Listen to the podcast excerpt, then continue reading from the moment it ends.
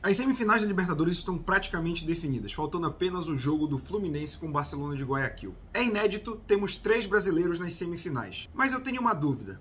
Dos três times, por que a gente cobra tanto do Palmeiras de Abel Ferreira? O novo técnico do Flamengo é o senhor Valdemar. Fato é que o Palmeiras tem muitos títulos do ano passado para cá, desde a chegada do português ao comando do time, tem a Copa do Brasil e tem também a Libertadores. A Copa do Brasil desse ano, o Palmeiras já saiu e a Libertadores ele segue vivo e é um dos favoritos, óbvio, ele é um dos três times que são potência esse ano no Brasil assim como o Flamengo e Atlético Mineiro, que tiveram vitórias também acachapantes. É bom lembrar que o Palmeiras ganhou de 3 a 0 de um dos seus maiores rivais, que é o São Paulo.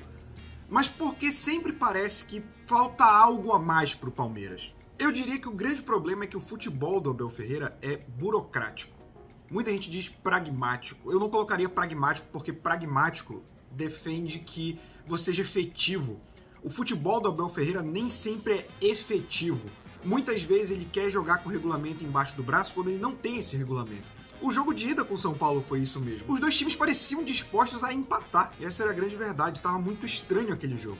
E aí, no segundo, o Palmeiras aproveita o momento em que ele sai na frente, que ele consegue pressionar mais, e o São Paulo também, com muitas dificuldades em finalizar, em concluir no gol, não concluiu nenhuma vez no gol, para ser mais preciso, abriu a margem e sentiu a pressão do primeiro gol, permitindo que o Palmeiras crescesse. 3 a 0 acachapante. O feito de ter vencido seu maior rival é ofuscado porque o Flamengo não só repetiu uma goleada, como aumentou, ele tinha ganhado o Olímpia de 4 a 1 no jogo de ida, ganha de 5 a 1 no jogo de volta, aumenta ainda a diferença, óbvio, ele era um time muito melhor que o Olímpia, o Olímpia passando por diversas dificuldades entre o primeiro e o segundo jogo da Libertadores. E o Atlético Mineiro que roubou os holofotes até mesmo do Flamengo porque venceu o River Plate de maneira categórica. 1 a 0 lá fora, você pede o você perde o Nacho por expulsão, então fica a dúvida: será que o Atlético Mineiro vai conseguir jogar de igual para igual com um dos melhores times da América Latina e um dos times mais campeões da América do Sul dos últimos anos?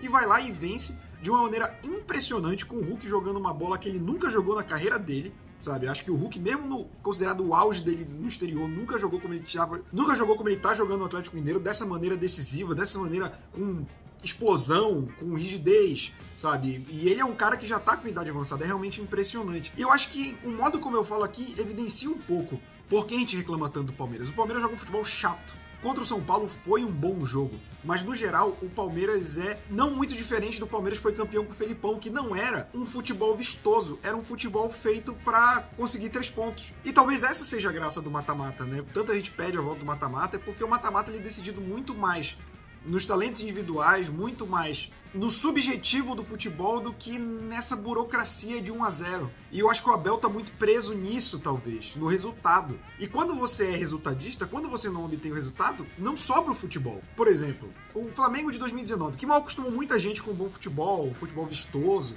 Se ele tivesse perdido aquela final pro River, óbvio que os rivais iam sacanear. A função do rival é sacanear. E o futebol é isso. Mas você não pode dizer que a torcida ia ficar decepcionada com aquele time que foi campeão brasileiro que apresentou uma bola que dava gosto de ver. Você viu um jogo do Flamengo, era como ver um jogo da Premier League, mesmo que dos times pequenos, que é um futebol que apresenta um entretenimento bom para quem assiste, não só para quem é torcedor do time. O Palmeiras não apresenta isso. Né? Ele tentou fazer isso e o Abel Ferreira pareceu ser deu dois títulos importantíssimos pro Palmeiras, mas ele não consegue. O Atlético Mineiro do Cuca, e eu tenho muitas ressalvas com o Atlético Mineiro do Cuca, consegue apresentar isso. O Renato Gaúcho, com agora poucos jogos consegue fazer isso. Ok que o Flamengo é uma máquina, né? Não que o Palmeiras não seja, sempre a discussão, o Palmeiras é o melhor elenco do Brasil, ele pode ser o melhor elenco do Brasil. Mas a questão é que ele é o melhor elenco porque ele tem jogadores de nota 7 e 8 e reservas de nota 7 e 8.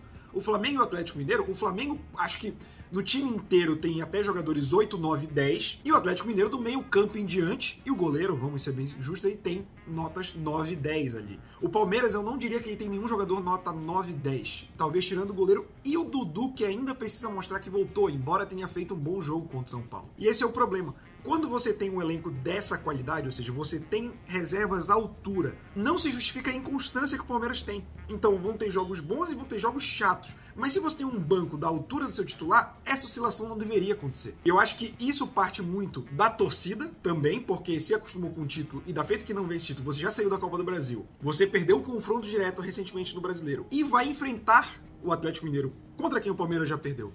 Na Libertadores, a pressão aumenta. Eu não acho que isso signifique que devam tirar o Abel, mas que tenha que ter um direcionamento. Abel, A gente não pode jogar esse futebolzinho sempre. É só isso que você vai apresentar? Então não é isso que a gente quer. Ou é isso que a gente quer, contanto que tenha resultado. E aí a diretoria estabelece. Mas eu acho que a cobrança do Palmeiras vem justamente pela qualidade que o Palmeiras possui.